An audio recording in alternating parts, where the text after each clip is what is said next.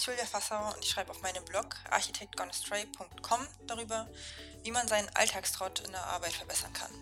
Heute erfährst du zunächst mal ein bisschen was über mich.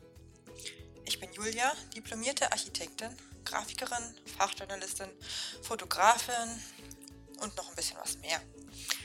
Eines wollte ich aber schon immer werden, Architektin. Darauf habe ich tatsächlich seit der vierten Klasse hingearbeitet. Mit Erfolg. Ich kam aufs Gymnasium, dann in die Uni, hatte irgendwann mein Vordiplom und in Regelstudienzeit sogar mein Diplom in der Tasche. Klingt nach Überflieger und idealem Lebenslauf, wenn man das so herunterbricht. Ist es aber nicht. Nach dem Abi habe ich erstmal zwei Jahre meine Nase ins Arbeitsleben gesteckt, habe Praktika in Baufirmen und bei Architekten gemacht. Ja, klingt soweit auch ganz gut. Zwischendurch habe ich auch mal bei Kaufland gejobbt. Dort nachts Regale eingeräumt, jeden Freitag und jedes Wochenende mitgenommen. Und jetzt kommt der Haken, dort netto mehr verdient, als ich als angestellte Architektin bekommen habe. Ha, das ist der Grund, aus dem ich alles ändern will, oder?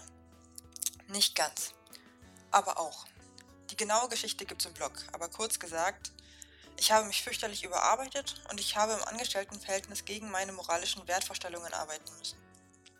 Während meiner Studienzeit habe ich mich mit den allgegenwärtigen Themen Nachhaltigkeit, Ressourcenschonung und natürlichen Materialien beschäftigt. In meiner Diplomarbeit habe ich auf dem Gelände des Frankfurter Bundesrechnungshofes ein denkmalpflegerisch umsichtiges Hotel und ein Hochhaus mit energetisch aktiver Fassade geplant. Hätte man mich gelassen, würde dieses Hochhaus auch noch Windenergie generieren. Mein Prof fand diese ganze Nachhaltigkeit allerdings gar nicht so cool. Ich ließ mich nicht beirren und plante weiter, auch wenn er meinte, diese ganze Ressourcenschonung und Nachhaltigkeit sei doch schon längst wieder out. Dass ich nicht lache. So kam es, dass ich durch meine Hartnäckigkeit beinahe mein Diplom in den Sand setzte. Manchmal glaube ich noch immer, ich habe nur bestanden, damit er sich nicht nochmal mit meinen verrückten Ideen auseinandersetzen muss. Wie dem auch sei, ich bewarb mich unter eben diesen moralischen Aspekten bei Architekten, die versprachen, auch nach dieser Philosophie zu arbeiten. Lange Rede, kurzer Sinn. Ich landete bei einem Architekten, der vielleicht in seinen schlaflosen Nächten gerne von Denkmalschutz und Nachhaltigkeit träumte, aber in der klaren Realität eine Billigheimer-Mentalität auslebte. Durch das Austreten anderer, vielleicht auch gefrusteter Angestellter, wurde die Arbeitsbelastung hoch und die Arbeitstage länger. Mit der Teilzeit-Selbstständigkeit im Rücken nebenher kam es, wie es kommen musste. Es wurde mir einfach zu viel. Da meine moralischen Werte eben doch ausgeprägter sind, als ich offensichtlich den Anschein mache, war bald klar, dass dieser Job nichts für mich ist.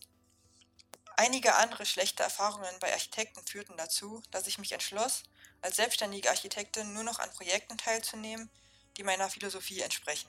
Der Entschluss ist gefasst und wenn mir jetzt ein solches Projekt über den Weg läuft, bin ich mit Herzblut und all meiner Energie in allen Leistungsphasen dabei. Aber ich verkaufe meine Seele nicht mehr für Styrodur und Zementputz. Architect Gone Astray wird dir gefallen, wenn auch du deine Seele nicht mehr verkaufen willst, wenn du dein eigenes Ding machen willst und wenn du vielleicht sogar die Branche wechseln möchtest. Der 9-to-5-Trott gefällt dir nicht mehr? Super, dann bist du hier genau richtig.